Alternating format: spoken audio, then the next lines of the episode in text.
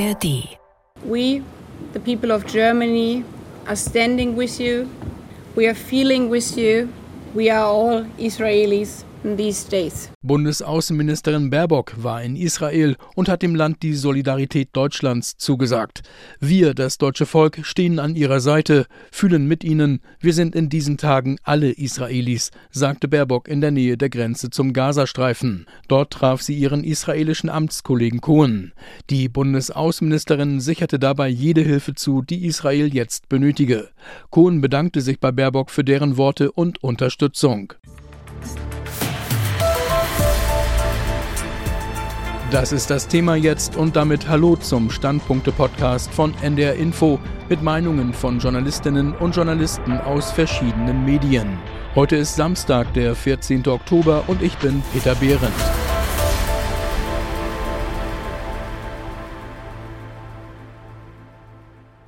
Wir starten mit einer Zeitung. Der Münchner Merkur findet es gut, dass Baerbock nicht lange gezögert und Israel besucht hat. In Israel, als dessen ideelle Schutzmacht Deutschland sich nach dem Holocaust begreift, war sie nach den Gräueln der Hamas-Mörder als eine der ersten Besucherinnen und sie fand in dem traumatisierten Land die richtigen Worte.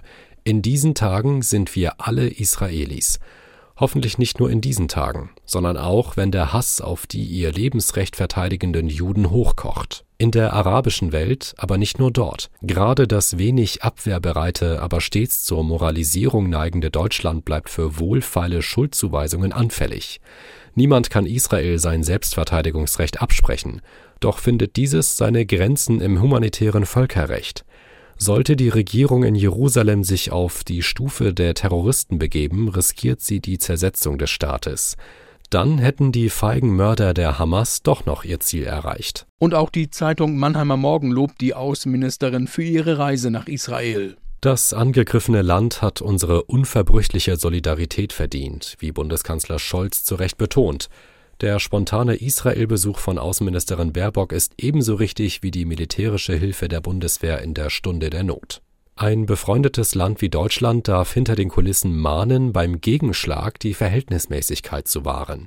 Die historische Verantwortung Deutschlands für Israel steht jedoch an erster Stelle, und das sollte so bleiben, für alle Zeit. Die Frankfurter Allgemeine Zeitung beschäftigt sich mit dem Appell Baerbocks an die islamistische Hamas, alle Geiseln freizulassen.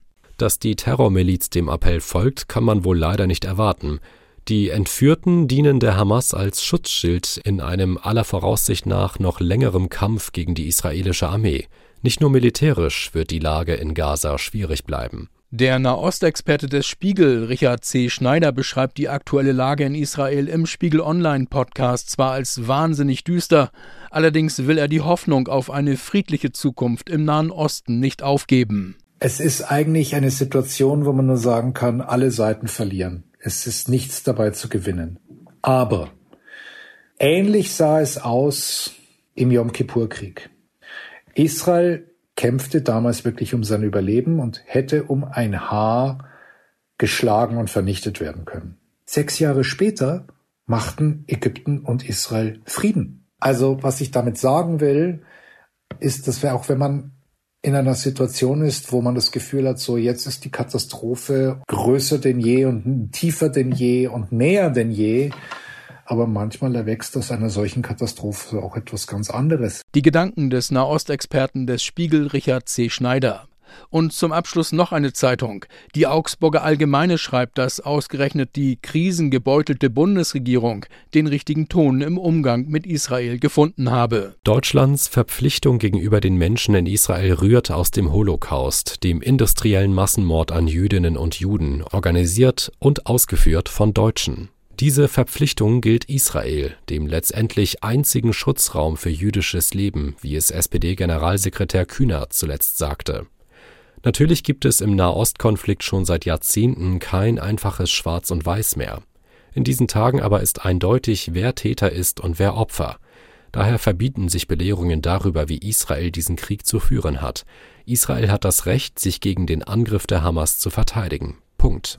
Und damit enden die NDR Info Standpunkte für heute. Am Montag gibt es eine neue Ausgabe mit Meinungen aus verschiedenen Medien. Ihr könnt den Podcast auch abonnieren, zum Beispiel in der ARD Audiothek. Habt noch einen schönen Tag und ein schönes Wochenende. Bis bald, sagt Peter Behrendt. Ein Podcast von NDR Info.